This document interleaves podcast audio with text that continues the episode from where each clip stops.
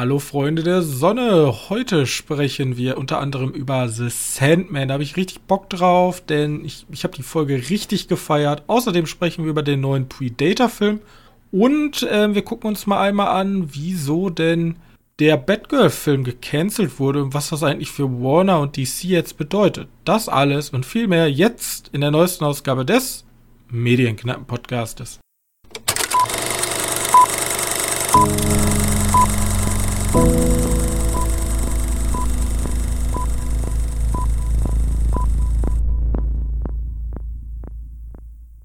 Hallo und herzlich willkommen zur 147. Ausgabe unseres Film-, Serien- und Medienpodcastes und an meiner Seite mein sehr geschätzter Mitpodcaster Johannes.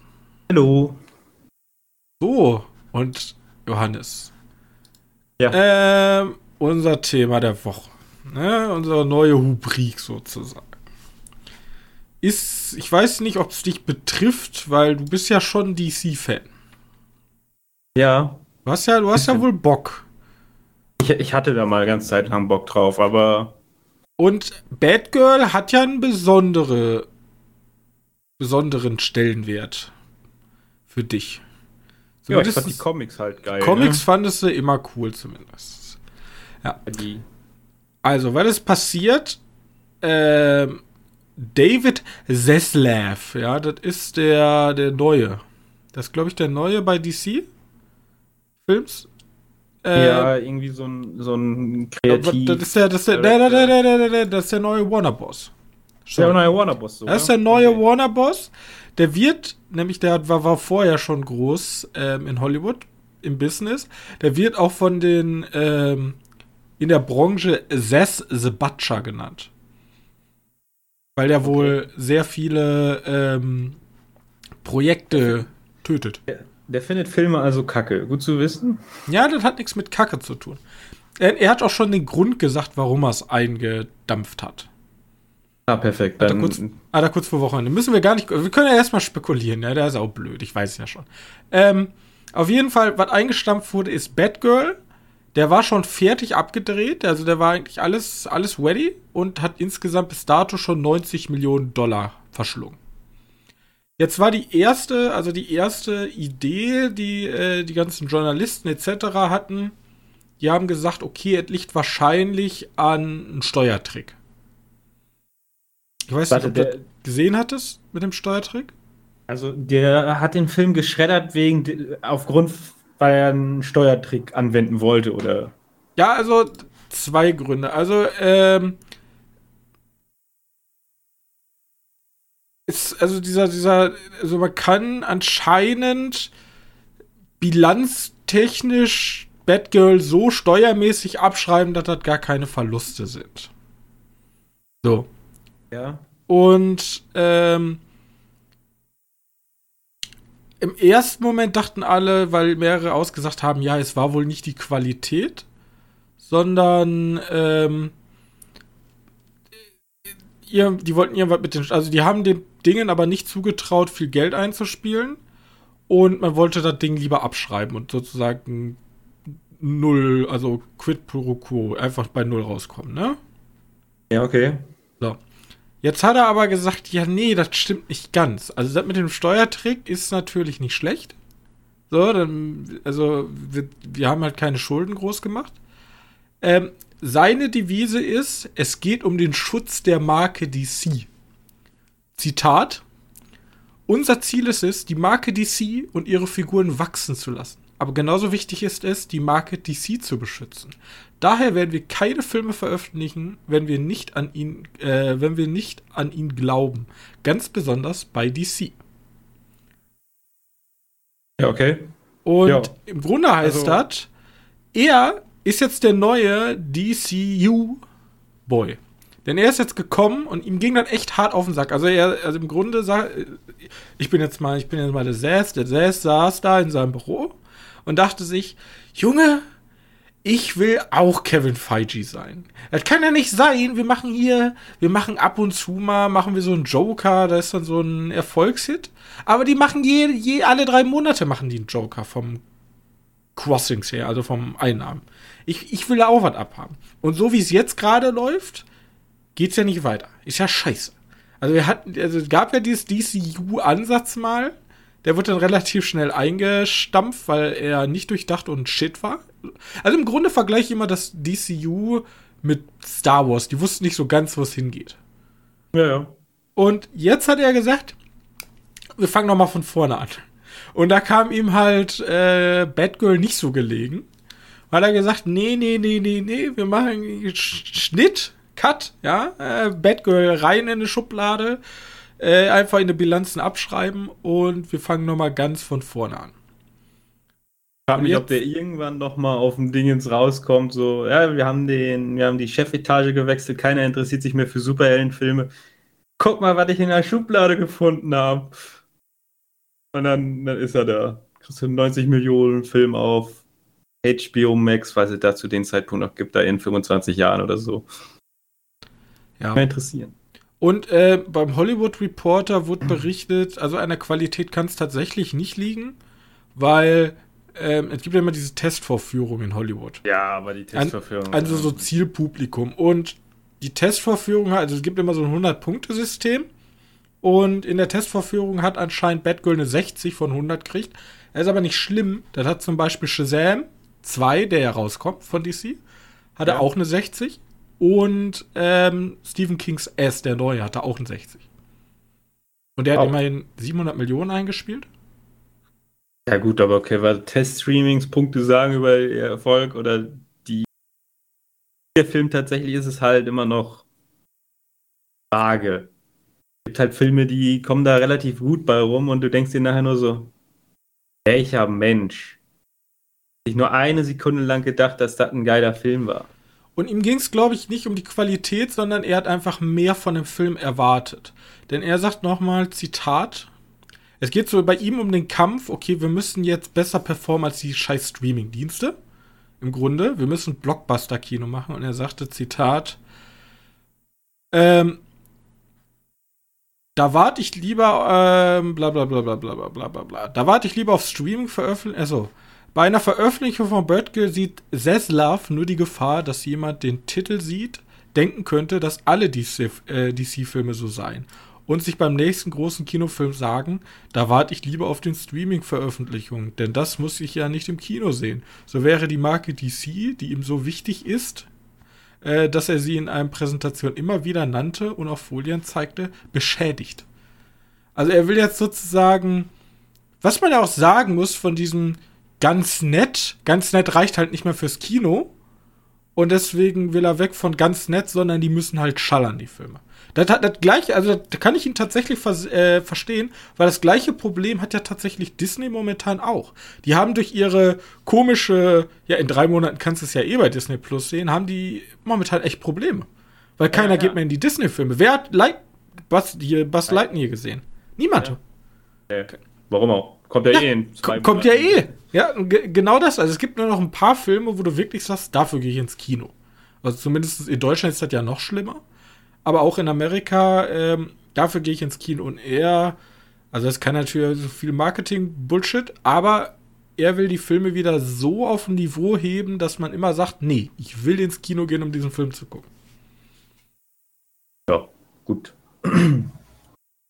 Das ist, äh, das ist auch schön gesagt. Äh, ich habe Angst, dass in zehn Jahren rauskommt, ja, der war einfach nur ein rechtes Arschloch. Der Film war ihm zu woke. Weil da gibt es ja auch die Gerüchte, dass der Film zu woke war. Äh, das ist das Erste, was ich jetzt gerade herausgefunden habe. Das hat die Weltwoche geschrieben. Es gab ein sehr schönes Video von David Hein. Es gibt ja den Spruch, go woke, get woke. Ja, okay. Ähm, das ist sozusagen, je woker dein Film ist, desto schlechter ist er. Und desto schlechter schneidet er auch ab vom Einspielergebnis. Weil die Leute anscheinend keinen Bock mehr haben und das einfach nicht funktioniert, weil du dieses, diesen Zwang, Vogue, Vogue ist ja auch schon ein sehr negativ besetzter Begriff, aber dieses Woke sozusagen zwanghaft in einen Film integrieren möchtest und dadurch die Qualität dadurch leidet. Ah, gut, das gibt es eindeutig. Gibt es ja, aber dann in manchen Fällen ist das aber Ja, wir haben heute einen Film, den ich sehr gut fand tatsächlich, wo, wo der sehr abgestraft wird von einem speziellen Zielpublikum, die sagen, der ist zu Vogue. Ja, ich kann es mir schon vorstellen und ich kann jetzt schon nicht wirklich nah. Ja, gut. Ja, kommen wir, kommen wir später zu. Kommen wir später zu. So. Auf jeden Fall, im ersten Moment muss ich sagen, irgendwie schade, weil jetzt würde es mich schon interessieren. Vielleicht hat irgend so ein D-Produzent, der da am Set lief, hat da vielleicht eine Filmrolle mitgenommen und irgendwann wird es in drei, vier, fünf Jahren mal geleakt. Ja, irgendwie sowas hoffe ich auch noch. Oder so, guck mal, das haben wir in unserer Schublade gefunden. Äh, also ich finde es immer noch am, am, mit am meisten schade für Brandon Fraser, weil der sollte ja irgendwie den Antagonisten da mimen. Es gibt viele, es gab viele Schauspieler und der Regisseur, die haben sich alle ihr Bestürzen und ihr Un. Das kann ja nicht sein. Aber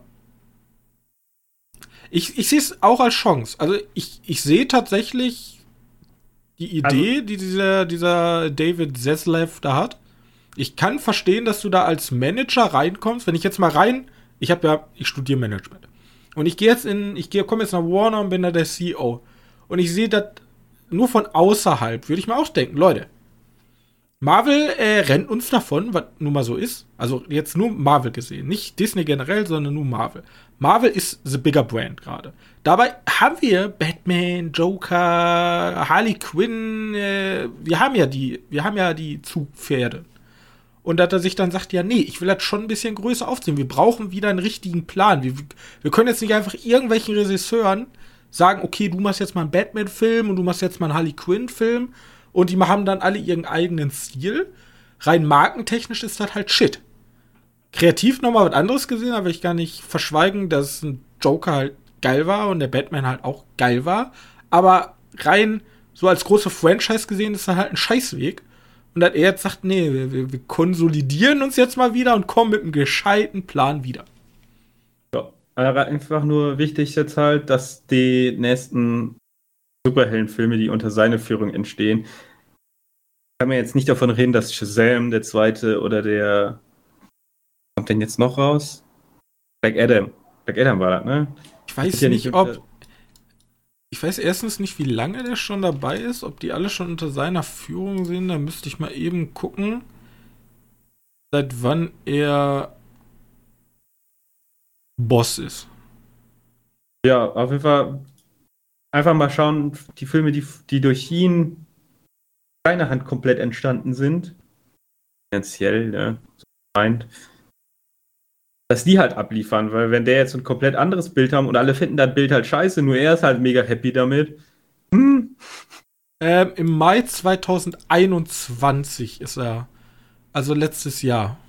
Ja gut, aber so ein paar Filme, die gehen ja, die sind ja Also weiter. ich meine, Black Adam und so werden da schon in Production gewesen sein oder zumindest geplant ja. gewesen sein. Ich bin mal gespannt, also der große Umbruch kommt jetzt wahrscheinlich in den nächsten Jahren dann für Warner. Oh. Ähm,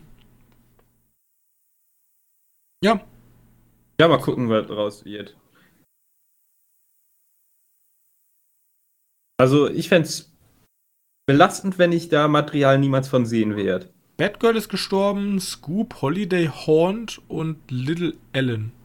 Sind auch noch Sachen, die weg. Das sind so eher unbekanntere Sachen. Ähm, ja. Mal, mal gucken, was das wird. Ähm, aber ich glaube, die Frage ist halt, guter Plan ja, bloß meint er damit gute Qualität oder meint er einfach, wir kopieren einfach Marvel 1 zu 1? Ja, ich glaube eher, wir kopieren einfach Marvel 1 zu 1. Weil ich, ich kann schon, selbst Marvel ist jetzt in einer kleinen, ähm, in einer kleinen Identitätskrise angekommen. Die großen Stars sind alle raus. Nur noch Thor ist da. Und der hat jetzt ja auch schon fast zu seinen Abschlussfilm bekommen. Ähm, ja, warum nicht einfach als, als DC sich jetzt dazwischen reinstülpen? Ja, also die, die Zeit ist gut und die Frage ist natürlich, haben die Leute jetzt noch Bock, ne? Also ich kann, ich, ich kenne die Zahlen nicht, man müsste mal gucken, wie sich so die Superheldenfilme so vom Einspielergebnis weiterentwickeln, aber ich kann mir auch vorstellen, dass mittlerweile jetzt die Leute einfach keinen Bock mehr haben oder, oder halt was mit DC halt ein neuer, frischerer Wind. So ein etwas MCU in Dark und Gritty. Ja. Ja, gut. Oder du machst halt das Nebenlichter und machst wirklich das Dark and Gritty, weil Ich mein, die- Du könntest natürlich verargumentieren, Joker und der neue Batman ähm, könntest ja perfekt integrieren in so einem, weil die sind ja so alleinstehend, so ähnlich wie so ein Iron Man 1. Ja, schwierig, weil, weil der, der Batman hat ja irgendwie schon den Joker introduced. Mehr oder weniger. War im Halbdunkeln, aber Ja, im Halbdunkeln, da kann man doch noch was machen. Immerhin ist, wird er nicht in Teil 1 eingesperrt? Der Joker? Der wird doch eingesperrt am Ende, der ist doch später in der Psychiatrie.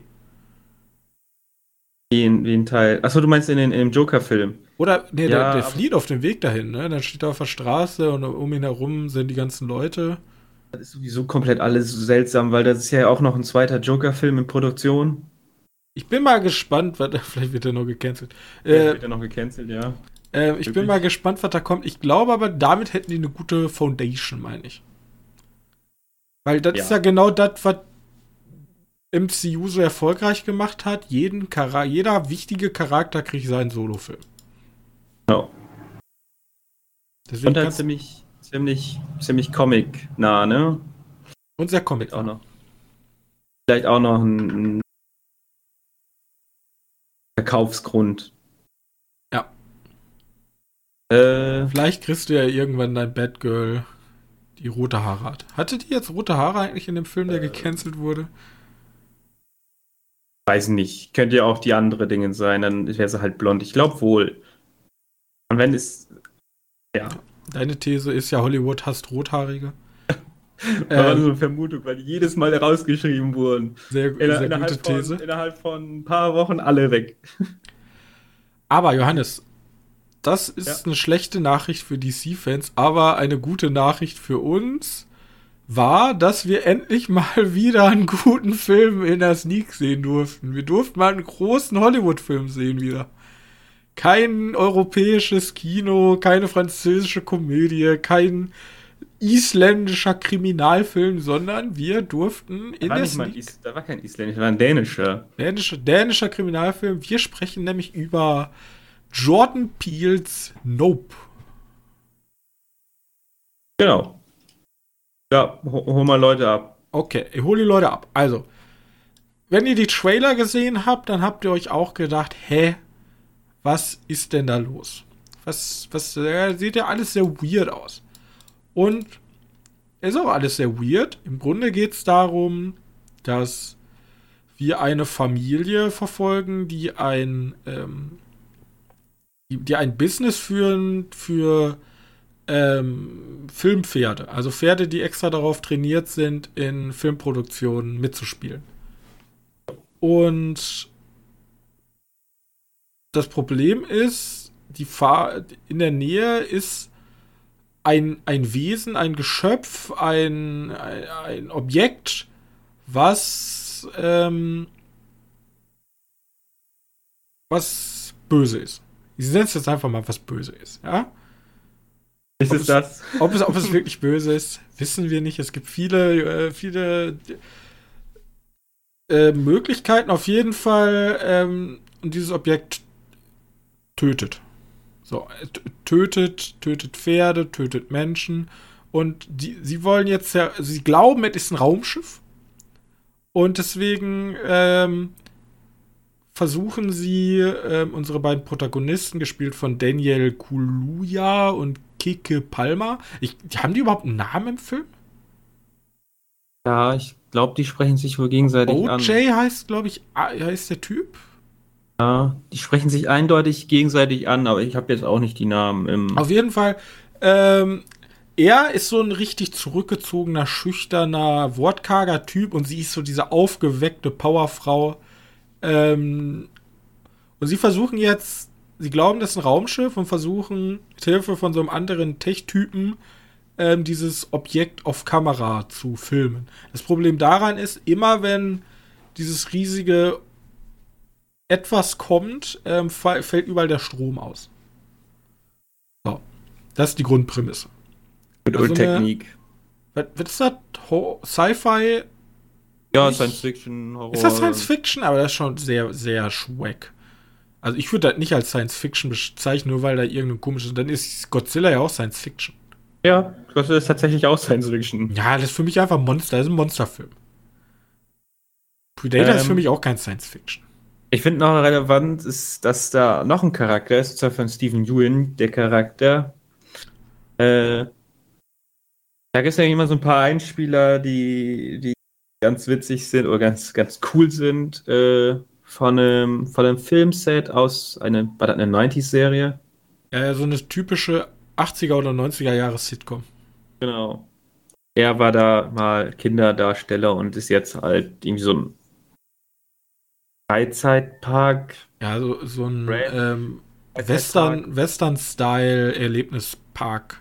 Genau, so was. Das ist der Nachbar von denen. Und der spielt, hat halt auch eine Rolle. Weil das, was da in den Wolken ist, ist halt auch bei ihm, über ihn in den Wolken. Ja, richtig. Und ähm,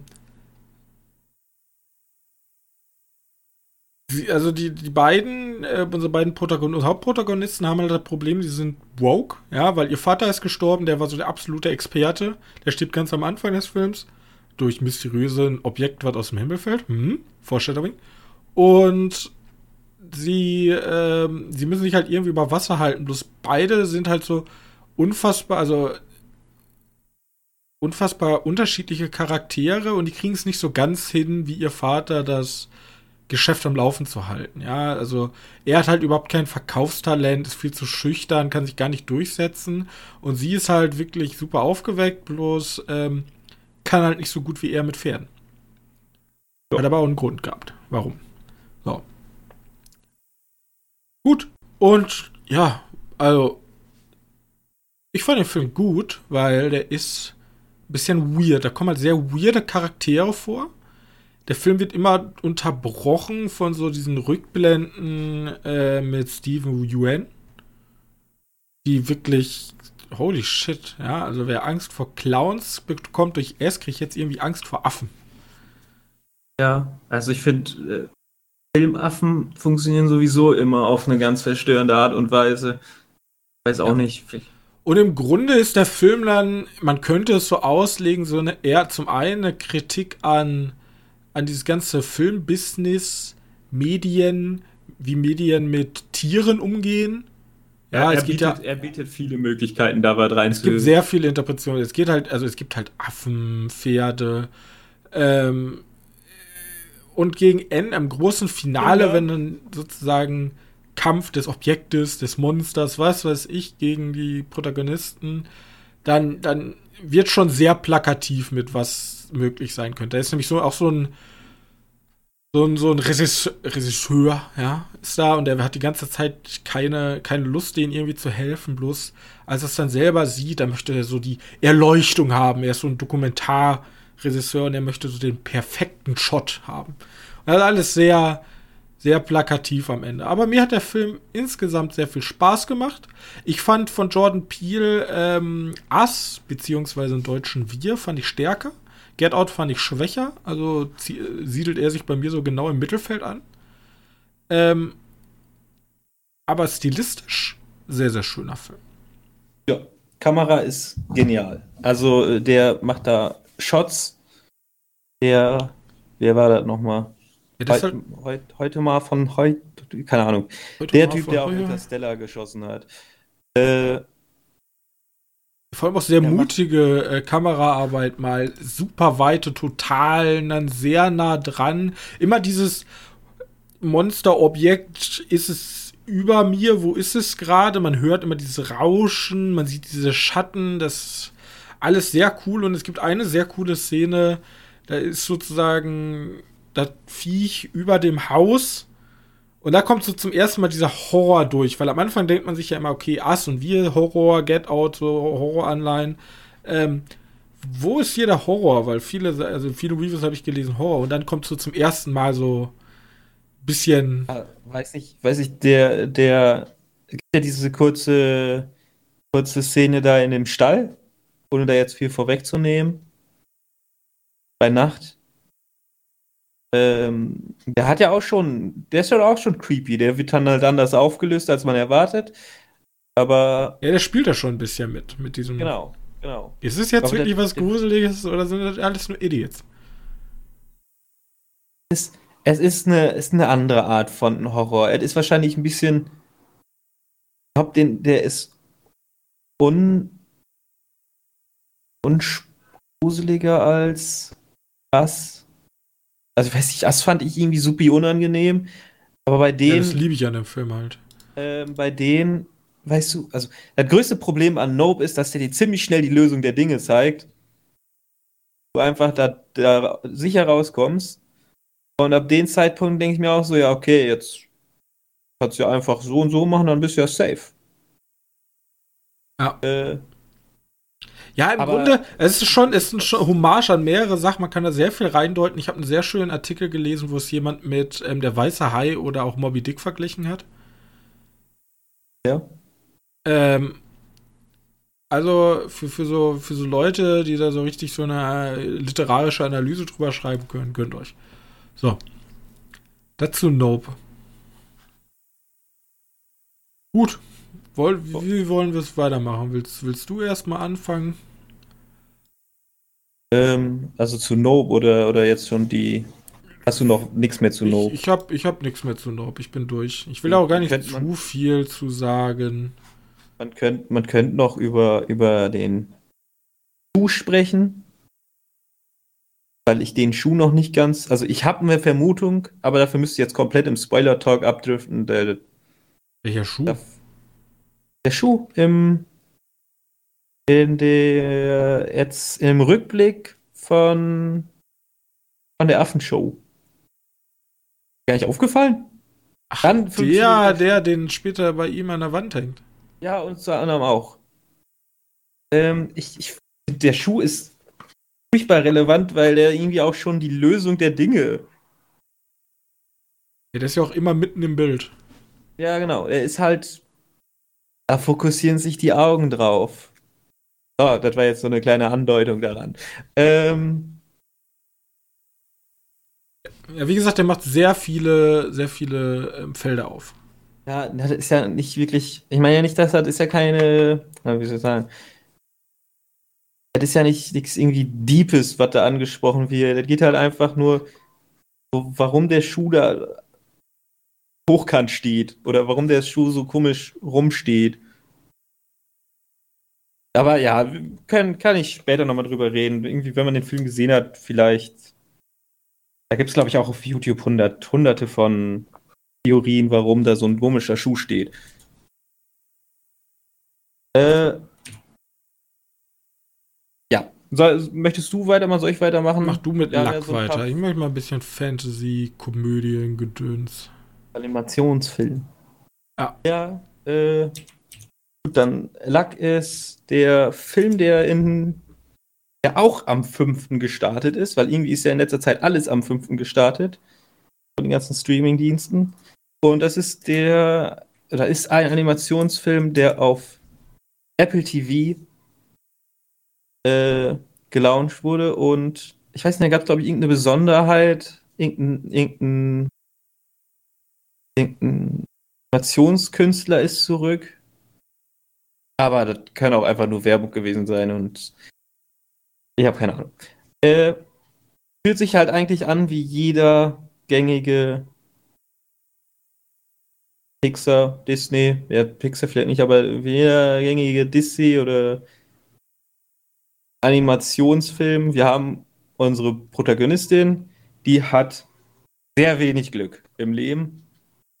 Oder, also ich hatte tatsächlich dieses offensichtliche Pech. Weißt du, Ah, deswegen auch schwarze Katze, Lack. Ah, verstehe. Genau, genau. Die hat halt sehr, sehr wenig Glück. Irgendwann trifft die dann halt eine Katze.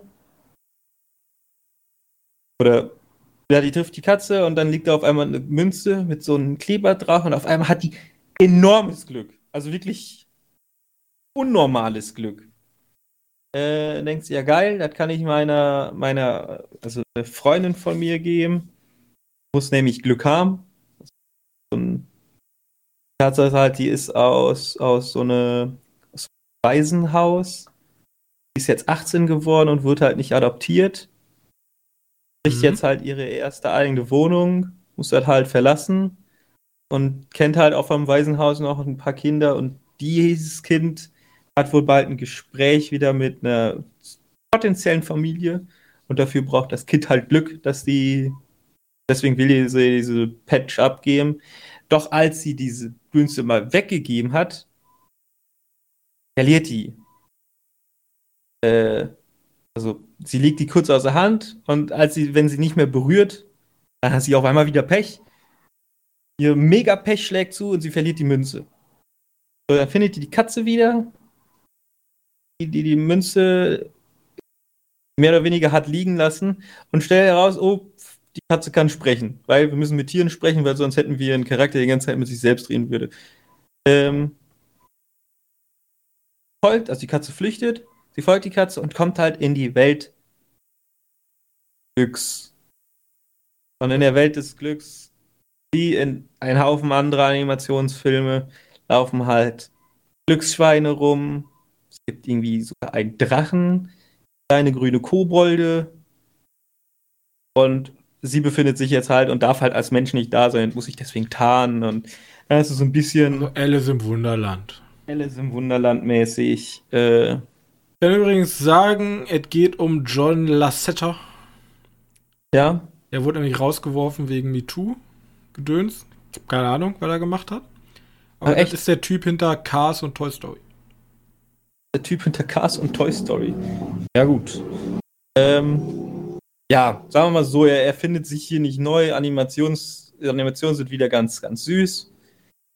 Äh, ja. Ganz nett, aber mehr auch nicht. Wa- Was soll ich sagen? Es geht halt voll cool durch. Es gibt ein paar nette Gags. Die Animationen sind schön. Aber die Geschichte ist halt so unrelevant, die vergisst man dann doch wieder schnell. Wir haben halt wirklich nichts Also- Besonderes, als jemand spricht mit einer Katze in ein Land voll mit Glückswesen. Also im Grunde so, es kratzt so am perfekten Disney-Film, kommt aber nicht ganz dran, weil. So, Also, also, ja, sagen wir mal so, es ist, es ist dieser perfekte Disney-Film, aber zum hundertsten Mal. Es ist halt nichts Besonderes. Wenn du, wenn du jeden Tag dir alle ja, Animationsfilme aber ich meine, ich meine zumindest Pixar, so ein Wally oder ein Oben, die schaffen es ja schon durch ihre Kreativität und die haben ja meistens immer ja, ein genau, todtrauriges, emotionales Thema, sowas wie, äh, keine Ahnung, wie, wie äh, hier mit diesen Emotionsgedöns oder so. Immer so, so ein kindliches Emotionsthema rüberzubringen. So Verlust oder Erwachsenwerden, bla bla bla blub. Und dann halt in eine witzige Geschichte. Aber hat der Film auch sowas? Also außer Glück? Dass man nicht immer Glück haben kann oder so? Wahrscheinlich als Grundprämisse. Ja, nee, der hat als Grundprämisse, was du, was du Familie nennst oder was ist Ja, irgendwie logisch. Also Grundprämisse als Nebenprämisse wieder. Ja. Die Grundprämisse ist halt, ich muss die Katze da helfen, diesen Penny zurückzubringen, dann wird die Katze gefeuert. Weil die Pixar-Filme haben ja ab und zu so, so ein bisschen was Magisches. Irgendwas machen die, was andere. Also es gibt ja nur im modernen Animationskino ist eigentlich nur Pixars für mich gut. Da gibt es noch ein paar Seiten-Dinger, die auch gut waren. Ich finde immer noch Schreck, einer besten Animationsserien. Aber ähm, da gibt es halt sonst nicht viel. Ja, ich weiß nicht, du kannst, kannst ja eigentlich mal gucken und du denkst dir eigentlich so, ja, das ist eigentlich an sich doch ganz cool, alles gefällt dir wohl, aber irgendwie kommt dir so vor, als wenn du alles schon 400 Mal gesehen hast. Ja, okay. Schade. Also, Also so kam es mir zumindest vor. Ich hab, ich, mir kam es wirklich so vor, als wenn ich da, wenn ich hier nichts Neues sehe, als wenn ich die Geschichte doch schon selbst schreiben könnte. Also wahrscheinlich auch wie mit den Netflix-Animationsfilmen da, mit den, mit den, mit den Seemonstern. Da hast du von vornherein, ja, so, so fängt er an. Ganz cool. Und dann weißt du doch schon von Anfang an, ja, du weißt ja genau, in welche Richtung das gehen wird. Und genau das wird passieren. Du hast halt, du hast halt diese fantastische Welt, ein paar netten Viechern und dann hast du ein paar quirky Ideen. Dann gibt es auch noch die dunkle Welt und ganz am Schluss bringen wir die, die glückliche Welt und die Pechwelt, weil irgendwie ist der gespiegelt, ist einfach darunter die Pechwelt zusammen und dann sind alle happy. Nur weil ein Mensch mal kurz in die Glückwelt ist. gekommen ist. Übrigens, äh, starker Charakter, weil wenn, wenn ich so viel Pech hätte wie diese Person, würde ich mir gefühlt das Leben nehmen. Also wirklich, die hat in jeder Situation Pech. In jeder. Also richtig. Ja, kann nie Oh, was essen, was. weil immer scheiße ist. Ja, irgendwie sowas. Gut. Das zu, ich soll ja den Namen immer am Ende nochmal erwähnen. Lack. Luke. Gut. Machen wir weiter mit dem, dem Sandmann. Sagt man. Ganz frisch gestartet auf Netflix die Adaption der Graphic Novel von Neil Gaiman. Neil Gaiman hier nicht so ganz bekannt, äh, ist aber ein sehr, sehr großer, ich glaube, äh, britischer Autor. Könnte auch US-amerikanisch sein, aber ich glaube britisch. Und der hat auch unter anderem American Gods gemacht oder so. Ne? Also schon Ähm, ja, ist, ist ein, ein großer, großer Typ. mal interessant zu sagen, dass David S. Goyer da wieder mit drin ist, ne?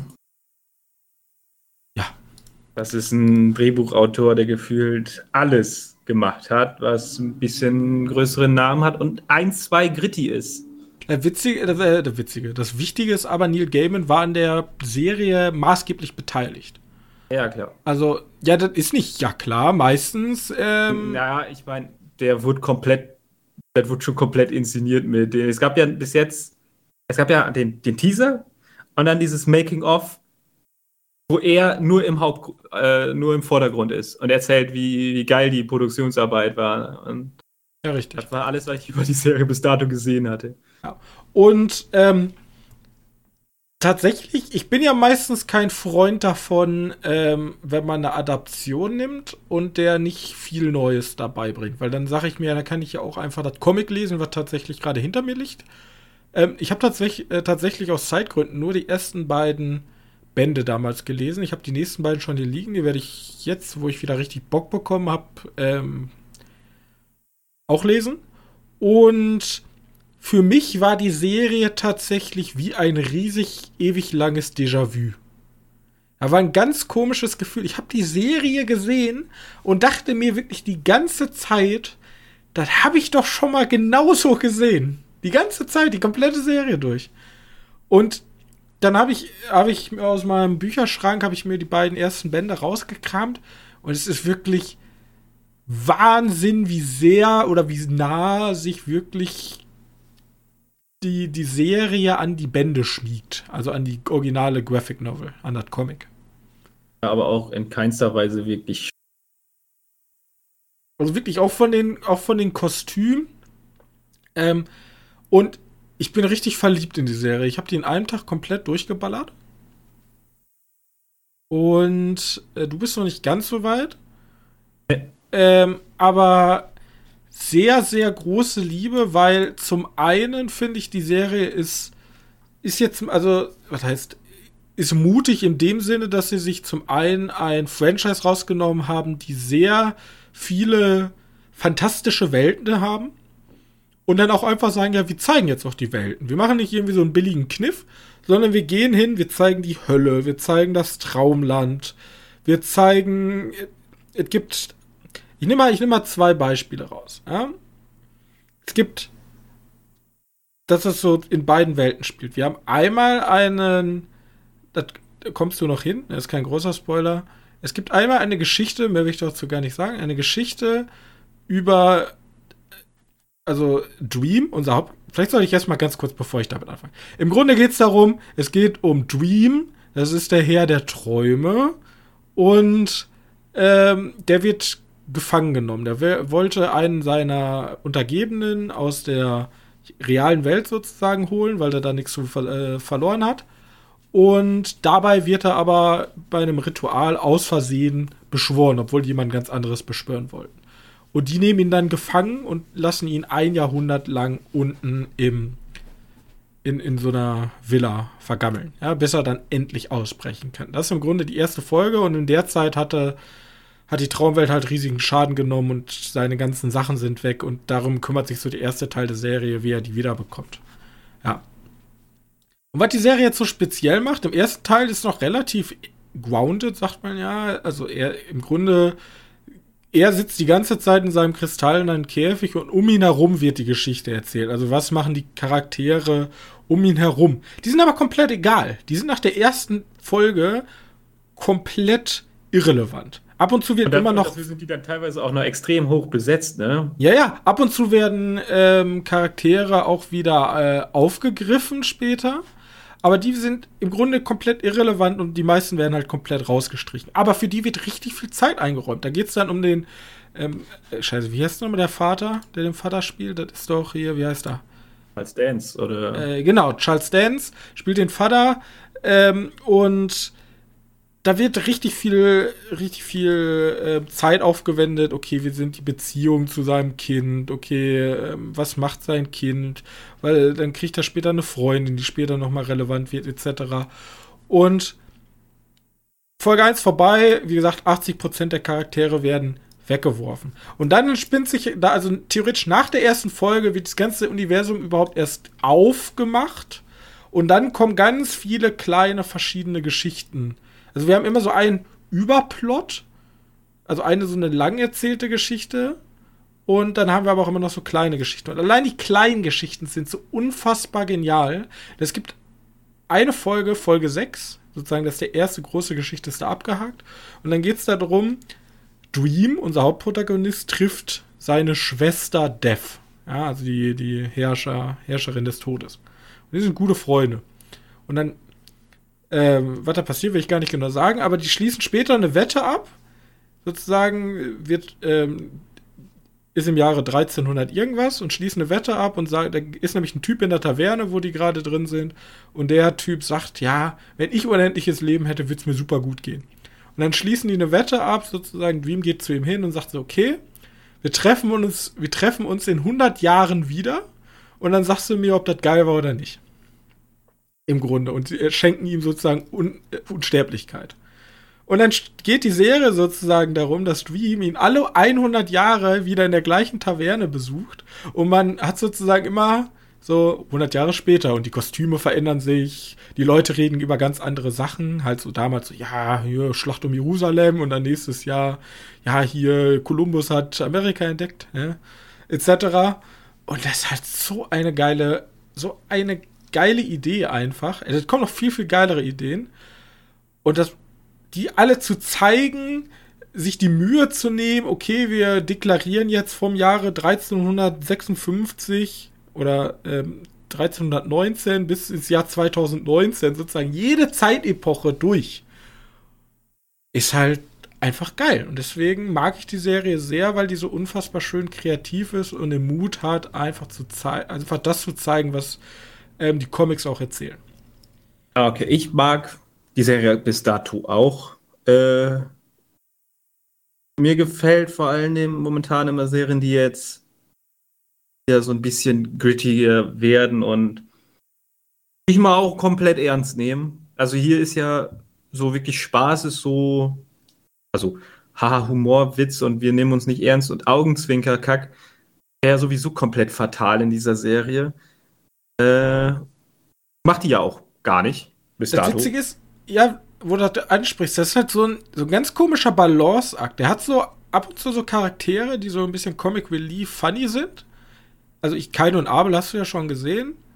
So, das ja. sind mehr so die witzigen, ne? Kain und Abel aus der Geschichte, die beiden Brüder, der erste Mord. Ähm, und trotzdem ist die Serie halt ab 18, glaube ich sogar. Ja. Und gerade gegen Ende kommen halt, ist die echt heftig. Also da kommt Teil 5, ich habe jetzt zu dir gesagt, Folge 5. Genial, auch wieder so eine einzelne kapselte Geschichte in diesem, in dieser Hauptstory-Strang. Übelst brutal. Ja, da werden Augen ausgestochen, Kehlen durchgeschnitten. Ja, oder sehr viele Menschen platzen bis dato bei mir. Ja, Leute platzen. Also da kommt noch eine Menge. Und dieser, super ernst. Der Charakter Dream ist ja auch so, so, so ein super ernster Typ. Nicht immer unbedingt liebenswürdig. Und ab und zu witzig und ab und zu auch ein bisschen edgy. Toller, tolle Kombi, mag ich. Ja. Und wichtig noch, äh, 15 Millionen pro Folge ist Haufen Geld, ja. Äh, schaut aber auch dafür extrem riesig auf. Und das ist schon fast auch sehr episch alles. Alles sehr groß. Einziger Nachteil, was das ist, jetzt muss halt Herr der Ringe extrem liefern. Weil ich sehe jetzt, was man mit 15 Millionen pro Folge machen kann. Ich habe mir auch gedacht, es gibt ab und zu Szenen so von der Hölle und so und dachte mir so, das ist echt eine krasse Qualität, was die da an CGI. Ja. Also ich dachte schon, ab und zu sieht man, okay, das ist halt CGI. Ja, klar, man sieht immer, man sieht immer, man sieht dass immer, dass CGI ist. Aber, aber ich dachte mir, das ist jetzt nicht hässlich. Das hat mir sehr gut gefallen alles. Nee, ja, schaut, schaut alles sehr gut aus. Vor allem auch Wassereffekte, die finde ich immer schwierig. Da gab es ein paar, also es gab gibt eine Szene, wo der so komisches Wasserkurs einmal spaltet. Äh, das sah ganz cool aus. Hat einfach ein Wassereffekt. Ist ja immer schwierig für Wasser und halt lebende Tiere. Ja. Der Rabe ist ja auch CG, ne? Der Rabe ist auch CG. Der wird, ja. ja. Ah, gut, ich glaube nicht, dass du einen Raben sprechen lassen kannst. Jetzt mach mal den Schnabel auf. Äh, sieht auch sehr gut aus. Und was mir auch noch aufgefallen ist, einige Charaktere sind hier schwarz, die vorher nicht schwarz waren. Da sind ja einige Leute immer direkt, oh nein, das geht auf gar nicht. Ich habe die Serie gesehen, ich dachte, die, die, in dem ganzen Film dachte ich jedes Mal, die Charaktere sind perfekt besetzt. Ja, das hatte ich bei, bei, wo war das denn nochmal? Bei Titans. Bei Titans hatte ich mir nicht gedacht, dass ich die in der ersten, also Titans hat mich auch verloren, hat äh, ja, Serien rausgehauen, die habe ich dann nicht mehr geguckt. Aber äh, da mochte ich teilweise auch die Besetzung, auch wenn die halt so ein bisschen. Ja, aber dieses. Äh, abgehoben hat. Also ich finde jetzt hier der, der, der Dream, der schaut halt irgendwie fast schon genauso aus wie aus den Comics. Ein bisschen angepasst da in der Zeit. Damals schaut er so ein bisschen aus wie Ozzy Osbourne. Ja, der hat sehr struppeliges Haar ja. in den Comics. Also er sieht halt wirklich aus wie so, so, so fast schon, keine Ahnung. Wie so ein Horror, wie so ein Albtraum halt, fast schon. Aber ähm, ich fand's halt, also ab und zu hat man diese Serien, die man guckt und denkt sich so, die spielen alle genau, wie sie spielen sollten. So, das macht alles Sinn. Ab und zu hat man immer so Charaktere, wo man sich so denkt, hm, weiß ich nicht. Aber irgendwie, also passt das alles. Das passt alles zusammen. Deswegen, ich bin Netflix, ihr habt, seit ich sehr viel Geld für euer Abo zahle, ja, habt ihr mich mal wieder überzeugt. Also die letzten Monate waren echt schwer mit euch. Da ist echt viel Scheiße gekommen. Aber das ist seit langem mal wieder eine Serie, wo ich sogar sagen würde, boah, hätte ich kein Netflix, würde ich mir für einen Monat Netflix holen. Also ich, ich muss, hätte sie mir angucken müssen. Aber ich würde Leuten empfehlen, sich Netflix für einen Monat zu holen, damit ihr die Serie einmal gucken könnt. So gut hat mir die gefallen. Heißt schon weiter, die hier eine Netflix-Serie. Weil wirklich, was war die letzte gute Netflix? Ich kann mich nur nicht mehr dran erinnern. Umbrella also, Academy, aber das ist Staffel 3 so. Ja, cool. Okay. Ja, aber wenn du weit zurück ist, Arcane war halt letztes Jahr ganz ja, geil. Arcane. Ähm, aber ich habe Netflix haut auch Sachen raus. Netflix haut so viel raus und es hat halt so viel Scheiße dabei. Und jetzt sehen wir hier für 15 Millionen, was du da machen kannst. Und dann haben sie ja, ja gesagt, wir haben ja hier äh, 8 Milliarden jedes Jahr. Und ich denke mir, wenn ihr, wenn es 15 Millionen für 10 Folgen, was sind da 10? 150 Millionen pro Serie. Also das hat nicht jede, das hat nicht jede Serie kann, weiß ich. Ja? Aber gehen wir davon aus, dass halt auch nicht. aber nicht jede Serie ist auch so ein Epos. Ja, genau. Also, come on. Da ist. Hm. Ja. Also, man muss dazu sagen, ist auch von Warner, ne? ja, mal dazu sagen, ist kein Netflix Original. Gott sei Dank hat sich mal jemand gekümmert, der sich damit auskennt. Ich dachte schon, ähm, dass das Netflix Original ist. Was? Ich denke schon, dass das Netflix Original ja, ist. Ja, für mich ist Netflix Original, die haben es auch selber produziert. Und es kommt kein Netflix-Logo am Anfang reingeflogen. Es kommt nur das Warner-Logo. Stimmt. Deswegen, ähm, Usak war auch noch geil. Aber ich weiß nicht, wann Usak letzte Mal war.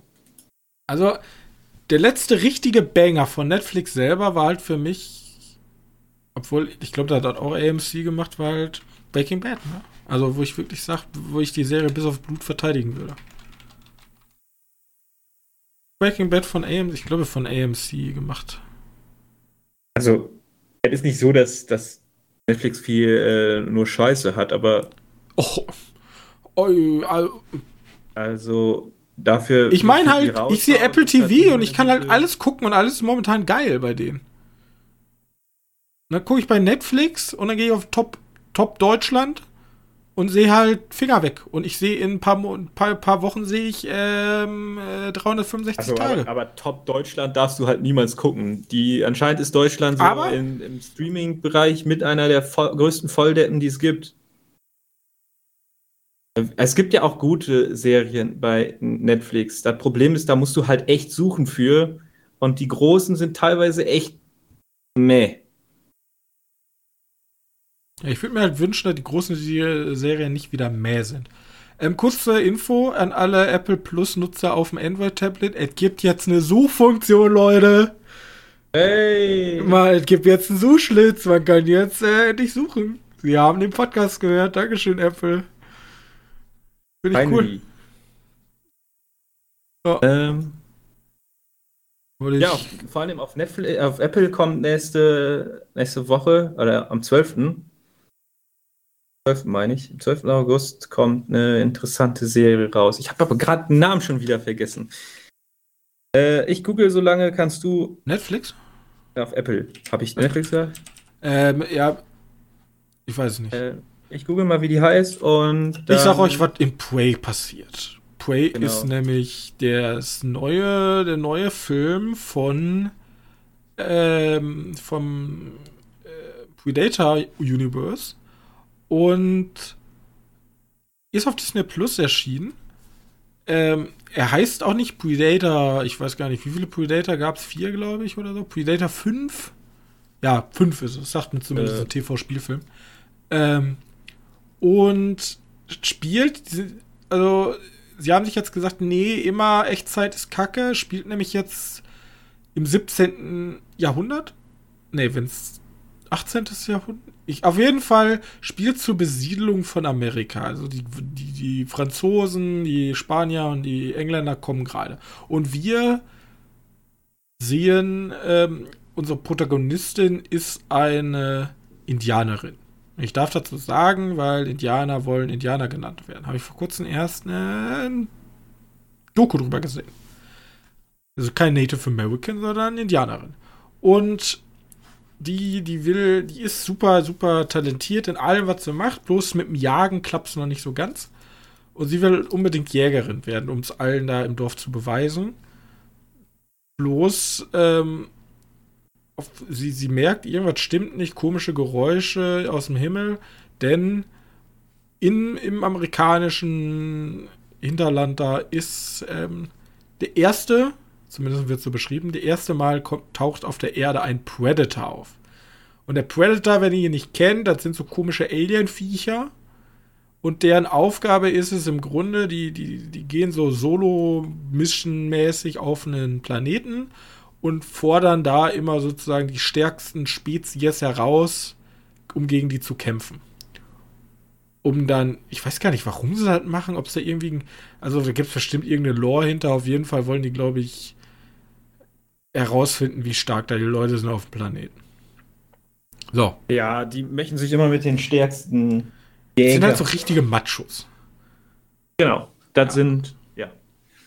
Und sie äh, wird dann halt vom Predator gejagt. So, das ist der Film. Da muss man auch gar nicht so viel zu sagen. Ist halt, ne? Sie wird ist halt auch, man muss dazu auch wieder sagen, es ist halt auch wieder ein Predator, ne? Ist ein Predator. Sind halt nie wirklich smart. Außer der erste vielleicht, den kann man der erste, Ja, aber der, der, also deswegen, ich möchte mal die Parallele zielen, weil wir haben jetzt zwei Lager, die aufeinander prallen. Kritikerlager Nummer 1 sagt, ist zu Vogue.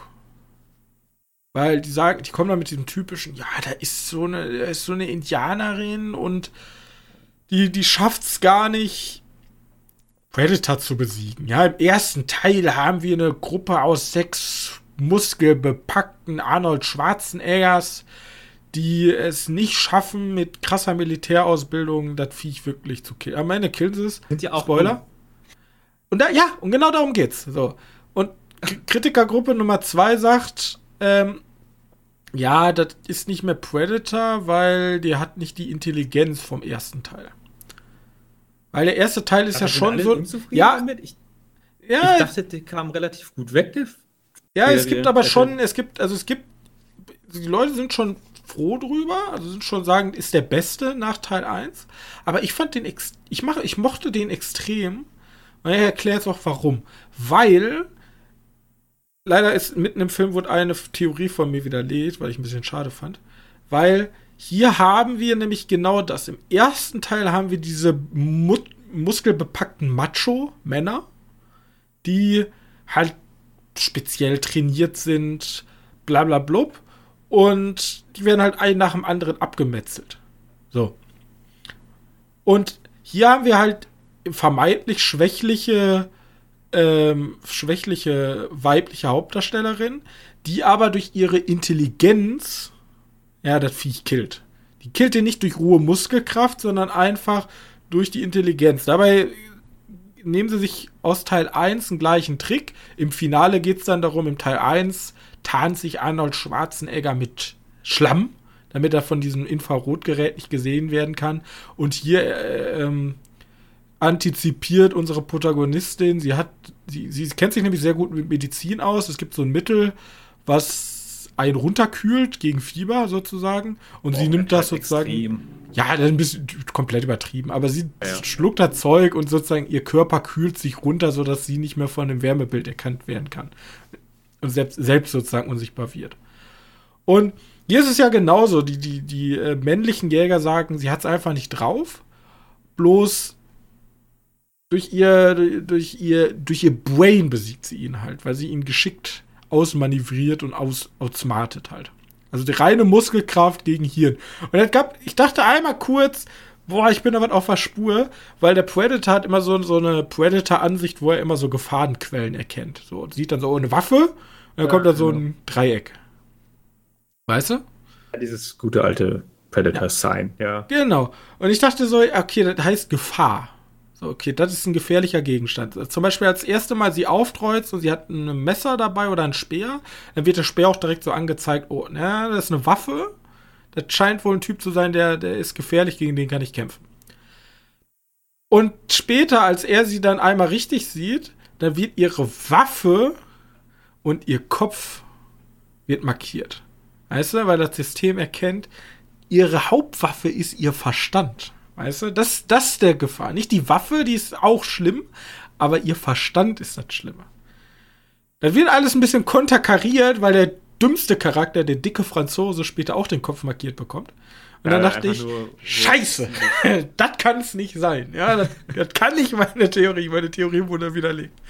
Aber im Grunde ist es ein Predator-Film aus weiblicher Sicht und halt Darf, Punkt. darf ich mal sagen, warum ich den, also ich habe mir auch so ein paar Reviews dazu an und durchgelesen. Ich habe teilweise gesehen, da finden Leute den extrem gut. Aber ich habe auch ganz häufig gehört, der ist komplett scheiße. Und irgendwie gehen die dann Leute ran, ja, weil Predator damals so und so. Und ich denke mir so, ich glaube, den größten Vorteil, den ich an Predator habe, ist, dass der so wie dieser Texas Chainsaw Massacre, wie heißt der neue? Der hieß ja nicht Texas Chainsaw Massacre, oder? Er hieß Texas Chainsaw Massacre. Texas, okay, ja. Eigentlich genau wie der funktioniert hat. Der ist halt da, ist halt verdammt kurzweilig und hat einfach Spaß gemacht über die Action. Richtig. Und das war's. Und da muss ich jetzt nicht unbedingt denken, so, ey, das ist ja Native American oder Indianer, wie du sagst. Äh, die können ja niemals gegen so eine Killermaschine von Predator ankommen. Who cares? Der Film wird uns zeigen, dass es dann doch irgendwie hinkriegen, weil es ein fucking Film ist. Richtig. Und der soll einfach nur Spaß machen. Die Action ist ja auch relativ cool. Ist jetzt nicht irgendwie top-notch. Aber die Effekte sind, solange der Predator nicht unsichtbar ist und solange der nicht im Close-Up ist, ganz gut. Weil irgendwie gibt es da so ein paar Szenen, wo der unsichtbar ist und dann siehst du den halt nur dieses Schimmern und dann schimmert es halt irgendwie komplett kacke aus. Ähm, aber das Sounddesign, das Sounddesign von den Filmen, nachdem ich es endlich hingekriegt habe, dass, dass Disney Plus bei mir äh, meine, meine nee, wie heißt das, Soundleiste übernommen hat, weil ich hatte irgendwie so einen Doppelklang von Film und Soundleiste. Ja, ganz furchtbar. Nachdem ich es hingekriegt habe, ist Hammer. Der Film Mhm. hört sich so verdammt gut an. dass es auch noch nicht wirklich angesprochen wird. Äh, ja, keine Ahnung, wie lange dauert der Film? 80 Minuten? Eine Stunde 40. Eine Stunde, so lange doch? Ja, der war aber sehr kurzweilig. Und er hat auch einen geilen Style, finde ich. Also, es ist halt im Grunde super cheap, die ganze Zeit Wald. Irgendwo Amerika, Wald, Flüsschen, bisschen Berge. Aber ich mag das, ich mag ihr Outfit.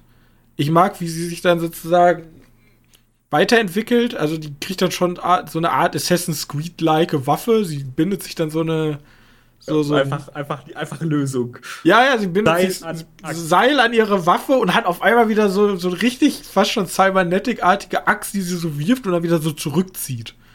Das ja. sieht schon cool aus. Also ich fand, ich fand den Film einfach cool. So, und ich finde es halt immer anmessen schon anmaßen schon fast. Die deuten so viel in den Predator 1 rein. Ich habe da wirklich. Ich glaube, glaub, Predator 1 war einfach nur lucky, dass der zu der Zeit rausgeht. Wir wollen einfach einen Match. Ganz genau. Haben. Und dann machen die das und dann haben sie auf einmal. Ich glaube, aus heutiger Sicht kann man da zu viel reindeuten. Weil ich gebe euch recht, einen John Rambo 1 war, war tatsächlich ein richtig tiefgreifendes Gesellschaftsdrama schon fast. Ja, genau. da, da geht es ja richtig um Vietnamkrieg, Verarbeitung, bla bla bla. Aber das in einem Predator 1 reinzudeuten mit Kriegsfilm und. Ja, wirklich. Wirklich, die hatten einfach nur verdammtes Glück. Ich glaube nicht, dass die smart waren. Ich glaube wirklich, die waren hohl wie Sau. Ich dachte, die, die, die dachten bestimmt, boah, wir haben so ein geiles Monster, was Leute abmetzelt. Und dann schicken wir einfach sechs muskelbepackte Superhelden der damaligen Zeit in den Dschungel gegen das Viech zu kämpfen. Ja. Und ich meine, es gibt, ich finde, filmisch hat der erste Predator einer der witzigsten Szenen, die es gibt. Es gibt ja diese Szene so, da ist, da ist was. Dann schießen die irgendwie mit der Minigun in den Busch rein und da kommt äh, äh, Anna Schwarzenegger vorbeigelaufen, so, hm, wer schießt da drauf? Ich schieß da auch einfach rein. Ich schieß da auch rein in den Busch. Und denkst du nur so, okay, ja, vielleicht bin ich auch nicht mit der Zeit. Ja, das ist, und also wenn man da irgendwas reindeutet, meine Reindeutung war immer ein bisschen wie Starship Trooper. Das ist so testosterierende Männlichkeit überbordend so. Du schickst ja. halt sechs muskelbepackte Typen im Dschungel. So, allein schon, jetzt kommt ja diese legendäre Szene, wo sie sich beide treffen und dann so die Arme mit ihren gestellten Muskeln. Das ist ja schon legendär. Ja. You crazy motherfucker. Ja, ja ganz ja. genau. Und ich weiß, also keine Ahnung, Prey hat mir sehr gut gefallen. Vor allem auch mal, wie gesagt, diese weibliche Darstellerin hat mir gut gefallen. Also fickt euch ganz ehrlich mit eurem scheiß Vogue, das Vogue, bla bla bla. Einfach einfach gerockt, ja, gute, gute Darstellerin. Ich finde es ja sogar witzig, schon fast so ein Seitenhieb in Teil 1, weil in Teil 1 gibt es ja auch eine Frau, die sie da beschützen, glaube ich. Weiß hey, es gibt auch eine, eine Militär, aber die wird auch relativ schnell weggesäbelt. Nee, die wird eben nicht weggesäbelt. Die, die entkommt nämlich mit ihm zum Schluss, weil der Predator sie nicht als Gefahr einsieht, weil sie weiblich ist. Das war der Grund? Ja, ich hab, ich das war der Grund. Der kämpft nämlich nur gegen männliche Kontrahenten. Okay, das, das, das wäre, das wäre, dann würde ich den Film alles andere als smart ab, einfach nur ein scheiß sexistischer Film. Im Voll Grunde ja, und deswegen finde ich, finde ich, finde ich den aktuellen Film eigentlich eine gute Antwort darauf. Ja. Alle Predator-Fans vom ersten Teil hassen uns jetzt. ich, ich habe nicht gesagt, dass ich Predator 1 nicht mag. Ich mag sogar Predator 2, das spielt ja, glaube ich, irgendwo dann in L.A., glaube ich, mit den Banden.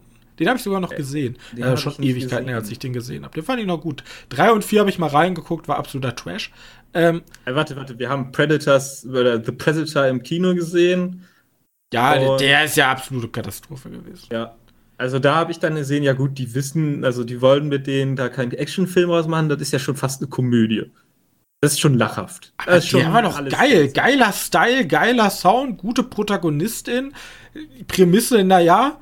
Ähm, ich habe auch ab und zu mal gehört, die hätten mehr aus, also die hätten mehr aus der Prämisse machen sollen. Ich, ich Aber ich frage mich dann, was? Also willst du dann so ein, die weißen Männer kommen und nehmen den Lebensraum weg, das wird ja ganz kurz angeschnitten, Drama ja. mit reinbringen oder so? Ja, wahrscheinlich hätten die Leute da, da so was haben sollen, aber da müsste der Film ja aus Versehen dieses Thema ansprechen. Ja. So wie der Oder hätte der Film noch mal 20 Minuten länger sein müssen? Ich weiß nicht. Also, das ist ein Predator-Film. Der will jetzt nicht die großen gesellschaftlichen, warum wurden die Ureinwohner von den äh, Europäern verdrängt? Ja. Da gibt es auch bessere Sachen für, als dann nochmal so eine Botschaft damit reinzubringen. Also mir hat der Film sehr gut gefallen. Gucken euch gerne bei Disney Plus, kann man sehen, an. Das dazu. So, Johannes, wir haben Druck auf dem Kessel. Wir sind schon bei einer Stunde fünf. Oh, Kacke. Jetzt muss ich mich beeilen mit dem. Du hast noch einen Film, den du letzte Woche vergessen hattest. Ach Gott, den hätte ich jetzt schon wieder fast vergessen. Wieso ist das? ähm, ja, ich habe einen ganz kurzen Film gesehen. Und zwar heißt der Beyond the Infinite Two Minutes. Den konnte man sich, glaube ich, mal an einem Freitag für 99 Cent leihen. Ähm, Beyond into Beyond the Infinity, Infinite Two Minutes. Ah, das ja. ist auch wieder ein japanischer Film. Und es geht um ein. Äh, also, es ist gefühlt wieder ein One-Shot. Also, ich habe ja irgendwann mal diesen One Cut of the Dead besprochen. Ich habe keine Ahnung, ob die irgendwie ver verbannt sind. Die kommen alle aus dem gleichen Land und die sind beides ein One-Shot. Kommen beide aus Japan. Jetzt, jetzt pass auf, das ist komplett bescheuert. In diesem One-Shot geht es tatsächlich darum, dass jemand in seinen Café reinkommt. Da unten ist so ein, ein Rechner und an den Rechner, äh, warte, da unten ist ein Bildschirm, geht dann nach oben in sein Zimmer, am Fernsehen oder auch Bildschirm, ist auf einmal er zu sehen, der sagt, hey, du, ich bin du in zwei Minuten. Komm runter und dann wirst du das verstehen. Dann geht er halt runter, sieht am Fernsehen, sieht an dem Fernseher unten im Café, wie er gerade oben ankommt und sagt halt genau das was, was er gerade gesagt hat. Ey, ich bin du in zwei Minuten, komm runter, und dann wirst du das sehen. Und ich habe die ganze Zeit so im Kopf so, Moment mal, das ist ein One-Shot. Wie haben die das gemacht? es, ist so, es ist so weird, weil muss wohl irgendwie so sein, dass das eine Aufnahme war und er muss halt eins zu eins gleich Schauspielern oben und dann geht es halt immer so weiter, weil dann kommt noch eine, eine Angestellte in dem Café, kommt dazu, oder die haben das tatsächlich als Loop gemacht, oder? Funktioniert das nicht? Ja, wahrscheinlich. Aber du musst halt immer diese, du musst halt diese Aufnahmen, die du im, dem, auf dem Bildschirm siehst, musst du voraufgenommen haben. Und dann müssen die eins zu eins so schauspielern. Ne, ich meine, dass er sozusagen zwei Minuten vor Drehbeginn angefangen hat zu schauspielern. Und die dann einfach den Livestream unten zwei Minuten zeitverzögert gemacht haben. Und dann nach zwei Minuten Action und dann ging los und dann spielt er mit sich selber im Grunde. Also, so ist das ja auch. Er ist super weird. Also, wie gesagt, er guckt von seinem Bildschirm oben, guckt er zwei Minuten in die Zukunft und von dem Bildschirm unten guckt er zwei Minuten in die Vergangenheit. Sieht aber mega und, gut an. Ja, genau. Und das alles dann als One-Shot und es kommen immer mehr Leute dazu, die das auch realisieren. Und irgendwann sind die smart. Also, man muss ein bisschen darüber sehen, dass, der, dass die Bildschirmkabel haben, die 100 Meter lang sind. Also, also wirklich, die gehen da mit diesem Bildschirm durchs ganze Haus und du siehst halt manchmal ein Kabel da rumliegen und der Kabel muss halt extrem lang sein. Äh, gehen mit dem Bildschirm, also die sind halt, die wollen halt irgendwie dadurch Geld machen. Ja, logisch. Ja, natürlich, das ist äh, das Erste, da würden wir auch nicht anders gehen. Oder so. Äh, und der Plan war, wir stellen jetzt den Bildschirm vor dem anderen Bildschirm, dann können wir in der Schleife weit nach hinten gucken. Und immer noch alles als One-Shot. Ja, nicht so dämlich, darauf wäre ich gar nicht gekommen. Ja, wirklich. Äh, und dann, äh, ja, du siehst halt ziemlich viele Szenen immer wieder, wieder wiederholt. Ist ja logisch, weil, äh, hi, ich bin du vor zwei Minuten, äh, komm mal runter und dann siehst du, wie er Schauspieler, hi, ich bin du in zwei Minuten, komm mal runter. Aber da das halt eine Zeitschleife ist, wirst du keine, keine Doppelgänger sehen. Ist ja logisch, weil vor allem, wie willst du Doppelgänger machen in Okay, ganz ehrlich, möchte ich kurz sagen, meine erste Theorie war, wir haben einfach nur Zwillinge gecastet. Das wäre das wär übelst witzig. Wenn. Ja, wirklich. Das war wirklich meine erste Theorie. Ich denke so, Moment mal, der sah doch ein bisschen anders aus auf den. Das ist halt bescheuert. Nee, die haben die vor wohl, die haben voraufgezeichnet und alles, was auf dem Bildschirm ist, haben die im richtigen Moment abgespielt. Was, was ziemlich geil ist. Ähm, und, und ja, der Film, den gibt's, kann man so momentan auf Amazon Prime Line, also wird wahrscheinlich noch länger leihbar sein. Äh, es ist sehr geil. Und er dauert auch nicht lange. Der hat, ich meine, der hat nicht lange gedauert. Der dauert 70 Minuten, der Film. Den schreibe ich mir auf jeden Fall auf. Das klingt ja mega witzig. Ja, man muss halt nur ein bisschen darüber. Ist halt irgendwie Leiden-Schauspieler, ne? Das sind Ja, nicht ist wahrscheinlich auch low budget. Schauspieler. Also, Aber äh, für die, für die Idee, die die da reinbringen und diese, also weil es ist ja One-Shot, mehr oder weniger. Es gibt so ein paar Momente, wo man sich sagen könnte, ja gut, da hätte man jetzt einen Schnitt setzen können, vielleicht. Aber dafür ist halt halt, äh, ey, für die, die Kreativität 10 out of 10. Wenn die irgendwann mal an viel Geld kommen und krasse Schaudarsteller, ja auch zu, dann, dann da kannst du dann Großartiges ich erwarten. mich immer frage, ist, was ist, wenn wirklich in den letzten Minuten Scheiße passiert? Nehmen die dann nochmal komplett neu auf? Ja, ich glaube, die setzen sich diese Punkte, also mir gibt ja so manchmal so, wo die Kamera, die, die, die Kamera ist ja am Dauerlaufen, dass sie so Zwischenpunkte setzt. Und von da aus könnte man dann wieder einsteigen und durch einen, durch einen intelligent gesetzten Schnitt äh, könnten die, könnten die äh, den von da aus weitermachen. Also du, du hast es ja so ein bisschen gesehen bei 19, Ja, wenn es dann mal, wenn der Tunnel zusammenfällt, dann hat man dann Ja. zack. und dann wird es mal dunkel und, und so was, ja. Hier musst du halt diese ge ge ge gemachten Schnitte schon ein bisschen besser suchen. Aber du kannst ja auch theoretisch mittendrin schneiden. Dann musst du nur genau wissen, wie und wo ihr standet. Licht muss gleichgesetzt werden, alles gleich. In einem, und da die ja sich relativ lange in einem, in einem, in einem Raum befinden, in diesem Kaffee halt befinden, kannst du halt schon, schon machen. Da wird halt im Laufe des Films auch dunkel. Vielleicht ist es ja auch nochmal einfacher, bei Nacht zu filmen. Ich denke. Sowas. Gut. Also, das hat ein Haufen Aufwand ist eh lohnenswert. Äh, okay. Das ist so Beyond Infinite Two Minutes. Dass ich den jedes Mal vergesse wieder, ist super peinlich, weil der ist halt wirklich Ja, ich dachte diesmal, diesmal sei, weise ich dich mal drauf hin. Weißt, du, wo das Problem ist? Ich habe den, den, ich habe dieses Buch, wo ich mir die Sachen draufschreibe. Als Notizheftchen ist das. Mhm. Da habe ich den ganz oben hingeschrieben und da ist halt dieses eine vom Popschutz. Leitung geht da drüber und deswegen sehe ich den nie. Oh, ja. Das ist so traurig. Ja, ja, aber jetzt hast du mich dran erinnert. Dankeschön. Lohnenswerter Film, wirklich. Ähm, Gut. Okay, mach Dann- ich das Spiel für dich. Was war letzte Woche? Letzte Mal hatten wir vorletzte Woche das fantastische Tierwesen. Genau. Das ist jetzt, glaube ich, richtig sogar gesagt. Hatte ich, da bin ich schnell drauf gekommen, ja, das stimmt. Aber das war auch wegen. Genau. Ich habe ich hab diesmal wieder ein. Ich habe ein paar Sachen wieder rausnehmen müssen, weil, ganz ehrlich, da gibt es manchmal so ein Eigennamen. Wenn, wenn du dir so sagst, dann kommst du halt direkt da drauf. Hatten wir ja schon bei Jurassic World, äh, Jurassic Park. Peter Pedigree, nein. Nein. Es ist das größte Unternehmen der Branche. Verwenden Sie Tiere in allen Formen und Größen. Er betrat das Zimmer des Opfers durch die Tür. Sie sagt, dass Kinder Angst vor Tieren haben. Wenn es Angst in der Welt gibt, gibt es Licht. Dann kommt zurück. Ich habe ein paar komische Sprachen genommen, wie Klingonisch. Weil ich glaube, Klingonisch war halt alles ein bisschen kaputt. Sagt mir. Also ich kann eigentlich nur über das größte Unternehmen der Welt kommen. Es ist das größte Unternehmen der Branche. Branche. Text. Okay, gucken wir mal. Es ist das größte Unternehmen der Branche. Verwenden Sie Tiere in allen Formen und Größen. Er betrat das Zimmer des, des Opfers durch die Tür.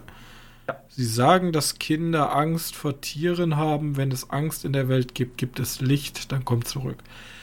Ähm, also, ich habe, als du gesagt hast, es ist das größte Unternehmen der Branche, mein erster Guess war Charlie und die Schokoladenfabrik. Okay. Aber das macht mit diesen ganzen Kommt Tieren wenig Sinn. Jetzt muss ich an ein Unternehmen denken, was auch Tiere hat. Willst du da einen Tipp haben? Verwenden sie Tiere in allen Formen und Größen. Ja, Tiere ist da nicht das richtige Wort. Ja, das haben sie irgendwie, das war Lost in Translation.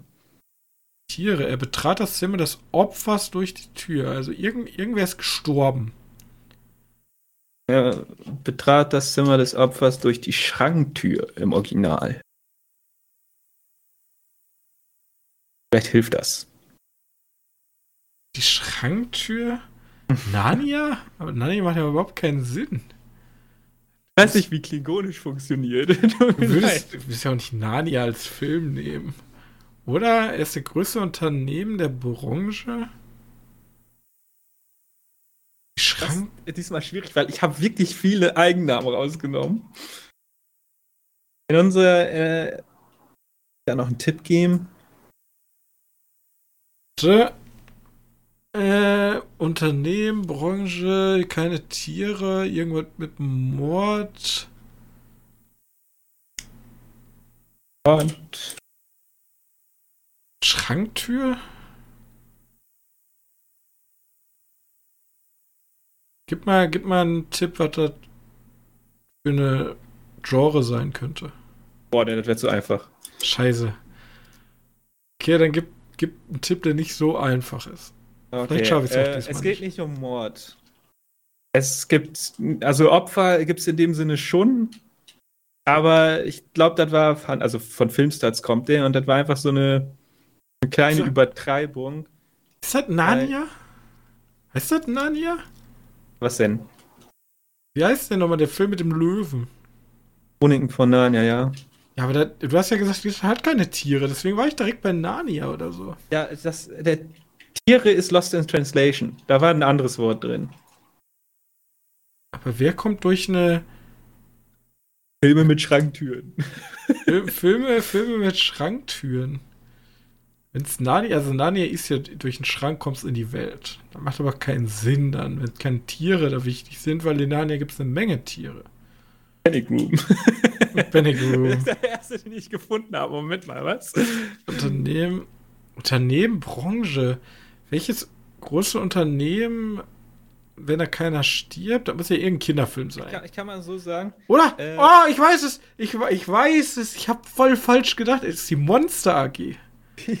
das, ist die, das ist das Einzige, was Sinn ergibt, weil die Tiere sind bestimmt einfach die Monster die kommen zu den Kindern, um den Angst zu machen und ich weiß nicht, ist die. Ich glaube, am Anfang des Films sagen die sogar, die Monster AG ist das größte Unternehmen der Energieerzeugung durch Kinderschreie oder so. Wenn es Angst in der Welt gibt, gibt es Licht. Ja, das ja, kommt bestimmt. Das ja, ich sage einfach die Monster AG, das macht für mich am meisten Sinn. Monster. Ja, gibt's dann nächste Woche, ne? Ob Die ganze Zeit, welche. Türen? Türen. Der Film geht ja nur um Türen. So, gut. Auflösung gibt's nächste Woche. Wenn ihr uns einen Gefallen tun wollt, dann ähm, geht doch, bitte, bitte geht bei euch in eine Podcast-App, ob das Apple ist oder Android oder Google. Geht hin. Nette Bewertung, schreibt ihr runter, warum ihr den Podcast so sehr mögt. Außerdem, wenn ihr eine Anregung habt, wenn ihr sagt, Junge, die heißen nicht Indianer, du rassistisches Arschloch, die heißen ganz anders, dann könnt ihr uns das schreiben. Schreibt uns das doch per E-Mail.